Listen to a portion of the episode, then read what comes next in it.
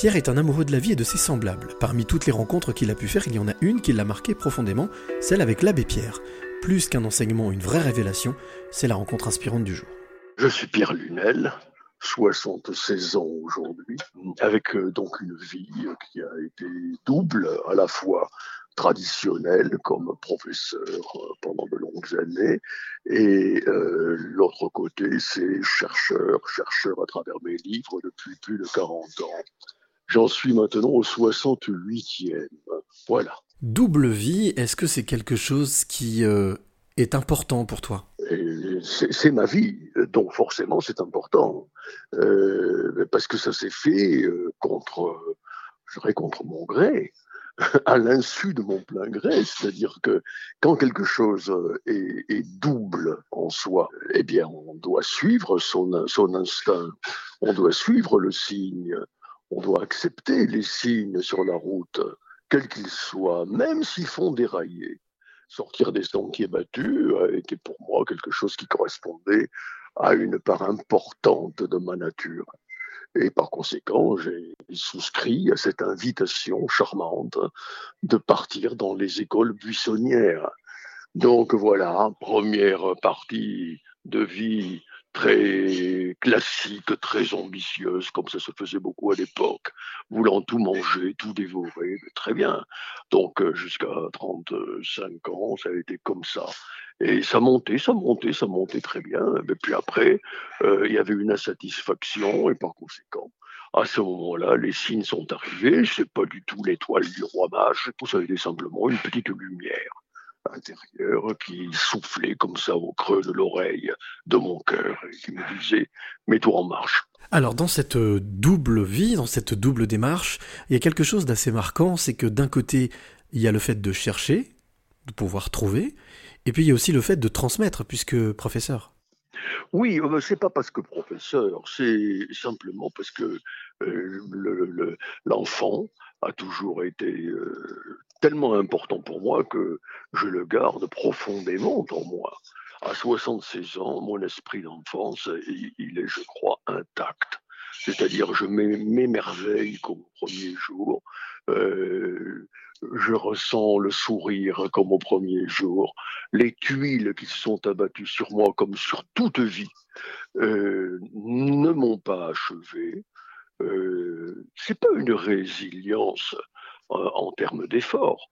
Euh, je crois que je suis une bonne nature et que par conséquent, l'enthousiasme m'est un petit peu naturel, comme l'eau de mer qui coule dans mes veines puisque je suis méditerranéen et que les horizons marins sont très importants pour moi. De la même manière, cet enthousiasme, cette, ce regard vers le présent, euh, est quelque chose de magique en permanence. Donc euh, la transmission, oui, mais la transmission qui me vient de moi-même, je ne suis pas médium. Alors parmi toutes ces rencontres faites, puisque tu parlais de, de 68 livres aujourd'hui, euh, et parmi toutes les rencontres faites, il y en a une qui peut-être t'a plus marqué que d'autres, c'est celle avec l'abbé Pierre. Oui, parce que peut-être c'est la première, c'est pour ça, hein. c'est-à-dire que c'est euh, la rencontre euh, qui s'est fait, qui a, qui a, été le déclic. J'étais à ce moment-là auprès de, homme très important qui s'appelait Edgar Faure, dont j'étais à la fois un peu le secrétaire particulier et, le, le, et le, euh, l'un des bras droits pour la mission du bicentenaire de la Révolution en 88. Et j'ai fait venir à sa demande l'abbé Pierre dans son bureau. Et, euh, écoutez, voilà, je l'ai reconnu. Comme il dit d'ailleurs lui-même de Coluche, je n'ai pas connu Coluche, je l'ai reconnu. Eh ben moi, c'est pareil, je n'ai pas connu l'abbé Pierre, je l'ai reconnu. Et, quand euh, il a levé son regard sur moi pour me répondre à ma question, puis-je aller vous voir à l'abbaye de Saint-Vendry, c'était les bénédictins près d'Yvetot, il me répond oui. Viens quand tu veux, tu es le bienvenu. Voilà, bon, alors évidemment, 20 euh, ans. Ça a duré 20 ans. Euh, émaillé par des séparations, évidemment, puisque j'ai écrit autre chose, mais euh, pendant 20 ans, c'est, cet homme, cette, cette âme géante sur un corps très fragile, comme j'aime le dire souvent, m'a, m'a, guidé le regard, m'a guidé ma passion. Un jour, je me rappelle, je lui demande, c'était dans les premiers temps, je lui demande, mais mon père, vous qui, avec ce que vous avez fait, pouvez me répondre, que dois-je faire de ma vie parce que je suis paumé? Il m'a regardé, il m'a pas répondu, et puis il m'a dit, va danser avec les fous sur le moment qu'est-ce qu'il veut dire par là? Puis j'ai compris finalement qu'il fallait que je déraille, que je, c'est-à-dire que je sorte des sentiers battus. Et justement, parmi toutes les émotions qui t'ont traversé lors de ces longs échanges avec lui, quelle, est la, quelle, a, quelle a été la plus forte? Ben, C'est-à-dire que ça s'est fait progressivement et son intimité m'a été révélée petit à petit parce que il est tout à fait naturel euh, qu'un homme comme lui, qui était euh, une icône vivante, bah, c'est pas une star, c'est une icône, c'est-à-dire c'est vraiment quelqu'un qui a un message à porter qui va au-delà de sa propre vie et qui euh, inscrit dans sa parole une cicatrice dans le cœur des gens. Moi, je suis frappé aujourd'hui de recevoir depuis une semaine plus de 8000 réponses sur mes réseaux sociaux depuis l'annonce de l'apparition de ce livre L'abbé Pierre intime, alors que j'étais persuadé que tout le monde l'avait oublié, comme je me trompais. au contraire, il manque, il nous manque. Et la France se sent un petit peu orpheline de ce genre de personnes, parce que ce sont des personnes fondamentales. Alors petit à petit, oui, il s'est révélé à moi dans sa complexité, moi, ce qui m'a fasciné, c'est que c'est un homme. C'est pas c'est pas un saint euh, euh, vaporeux euh, dans les nuages.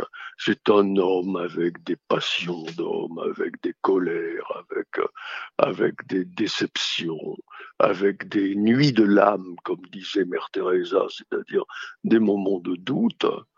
Mais, mais, mais avec cette espèce de, de, tendresse, de tendresse spontanée, violente, de tendresse euh, douce euh, à la fois vers celui qui souffre. C'est un, homme de l'urgence par la tendresse. Euh, de ce point de vue-là, j'ai tellement de scènes qui m'ont bouleversé de ces rencontres avec le pauvre, avec le misérable, avec celui qui est par terre, celui à qui on ne jette pas le moindre regard, le moindre parole. Et, cette façon vraiment qu'il avait de privilégier euh, son ouverture à cet autre-là par rapport à tous les autres. Je l'ai vu, j'étais présent dans sa petite chambrette quand euh, euh, en conversation avec François Mitterrand, qui était président de la République à l'époque, et qui l'interrogeait souvent sur la mort. Mitterrand était très soucieux de ses fins dernières, très soucieux de, de, des forces de l'esprit, comme euh, il l'a dit lui-même. Et, et, j'ai vu, au bout de quelques minutes, l'abbé Pierre euh, raccrocher euh, en disant au revoir, Monsieur le Président, j'ai eu une urgence. Et j'ai compris, il y avait un homme qui tapait à la vitre de sa, de sa chambre. C'était un homme qui lui avait téléphoné la veille en lui disant qu'il était au bout du rouleau. Et il arrivait. Et donc, il était prioritaire. Quand il écrivait en dédicace de ses livres Serre premier le plus souffrant, c'est pas un mot, c'est qu'il le vit. En quoi est-ce que c'était important pour toi, Pierre, justement, de tenir cette promesse qui était de d'attendre qu'il ne soit plus de ce monde pour pouvoir dévoiler qui il était? Mais euh, de, dévoiler qui il était, c'est pas du tout parce que j'avais peur de sa réaction, c'est parce que euh, quand on est comme lui à la fin de sa vie, une icône, il y a tout un brouhaha autour de lui.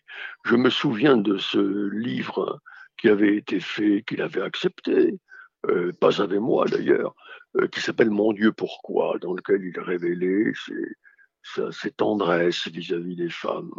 Euh, on en a fait tout un plat. Moi j'ai traversé 20 ans de sa vie, j'ai vu effectivement qu'il avait cette manière tendre de, s'adresser aux femmes, de leur prendre la main. Bon, oui, puis il ne niait pas également la part de, de plaisir qu'on pouvait euh, éprouver. Mais euh, on en a fait, on en a fait des tonnes là-dessus alors que c'était quelque chose euh, de, comment dirais-je, de très secondaire dans sa vie par rapport au reste. Ça répondait simplement au fait qu'il était en même temps dans une solitude terrible. On n'a pas idée, on s'imagine que les, que les, les, célébrités, comme on dit, sont tout le temps euh, entouré, protégé. Mais c'est pas une célébrité, lui. C'est une icône. Euh, c'est un mythe vivant. Donc, euh, euh, il avait des moments terribles de solitude. Oui. Et donc voilà. Et puis en même temps, ça m'a permis ces, ces longues années où j'ai pas écrit sur lui, ça m'a permis de réfléchir à beaucoup de choses que j'avais écrites jadis euh, sur, euh, comment dirais-je, rapidement, peut-être trop rapidement, et, et, de méditer en profondeur sur la nature humaine, sur euh, le message intime que ces gens-là nous donnent, cette courroie de transmission, ce, ce talisman initiatique, quelque part, dont nous avons tous besoin. Oui, c'est vrai que nous sommes aujourd'hui, euh, on me le dit souvent dans les messages qu'on m'envoie, orphelins de, l'abbé Pierre, de sœur Emmanuel, de Mandela, de, la mère Teresa, oui, de Martin Luther, King, de Gandhi. On est orphelins de ces gens-là parce qu'ils maintiennent la, la terre sur ses deux pieds. Euh, ces grandes consciences, c'est quelque chose qui va au-delà euh, de simplement du fait ah ils sont euh, géniaux, ils sont bons, euh, quelle charité. Non, ça va au-delà, ça va au cœur de l'essence de la question qui se pose à l'être humain qu'est-ce que je fais sur Terre? Alors justement, au lieu de te demander à quoi je sers ou à quoi tu sers, j'ai envie de te poser cette question. Pierre, quelle est la, clé que tu aurais aimé euh, donner ou transmettre à, celle ou celui qui t'écoute maintenant? La clé, oh mon Dieu. La clé, je, je crois que ce que j'ai envie de transmettre, c'est dire, euh, n'attendez pas euh, d'être parfait pour faire des choses bien. Euh, j'ai toujours eu beaucoup de tendresse pour le bon larron, ce bandit qui était crucifié à la droite de Jésus, dans lequel Jésus reconnaît l'un de ses frères. Et ben voilà, je suis comme le bon larron. Et nous sommes tous des larrons et des larronnes. Et j'ai envie de dire à toute l'humanité, des larrons et des larronnes, euh, vous avez en vous cette bonté qui fait le bon larron alors n'attendez pas d'avoir un signe majeur, une révélation particulière. Elle est en vous, cette révélation. Elle est d'écouter la petite musique, qui est la petite musique de la bonté, de la tendresse, du regard vers l'autre et en particulier vers celui qui vous paraît au-dessous. Toujours privilégier le regard vers celui qui vous paraît au-dessous, qui est votre frère, et ne regardez pas les gens qui sont au-dessus. Voilà.